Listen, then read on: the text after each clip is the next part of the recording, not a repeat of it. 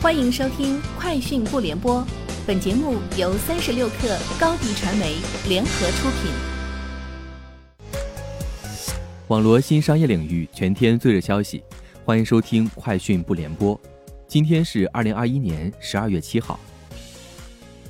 汽车零部件板块持续走低，截至发稿，粤博动力、零电电控跌超百分之十，核心股份华达科技、一汽富维跌停，贵航股份。华阳集团、亚普股份、科博达、全峰汽车等跟跌。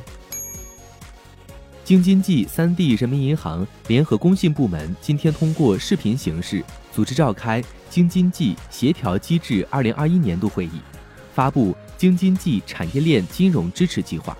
三地人民银行通过单设再贷款再贴现额度，工信部门通过提供产业链核心企业名单。支持商业银行为企业提供低成本、高便捷的融资服务。目前，三地人民银行共设置一百二十五亿元货币政策资金额度，支持京津冀产业链上的小微企业和民营企业融资。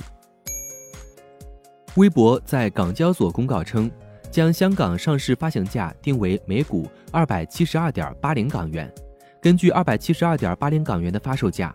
扣除就全球发售应付的包消费及其他估计开支后，假设超额配股权未获行使，将收取的全球发售所得款项净额预计约十三点八三亿港元。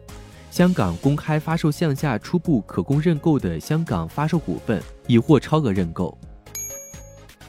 三十六氪获悉，奈雪的茶六周年生日当天官宣品牌大使 Nayuki，截至今年十一月。奈雪的茶在全国八十多个城市开出七百多家门店，会员数达四千二百万。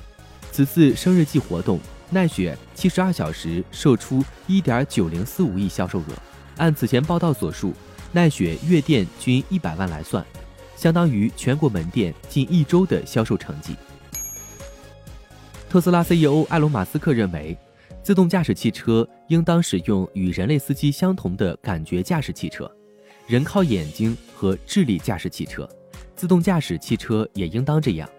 马斯克十月份曾表示，人依靠眼睛和生物性神经网络开车，因此相机和以芯片为基础的神经网络是实现广义自动驾驶的唯一途径。据报道，马斯克曾多次指示开发自动驾驶技术的 Autopilot 团队放弃雷达，只使用相机。据报道。韩国多家能源企业瞄准电动汽车充电市场。韩国三家石油公司 SK 能源、GS 嘉德士、现代石油银行正在进行业务结构调整，将原有的加油站升级为油电混合型补给站。美国北卡罗来纳州州长罗伊库珀周一表示，丰田汽车将投资十二点九亿美元。在北卡罗来纳州建立电动车电池工厂，为电动汽车生产电池。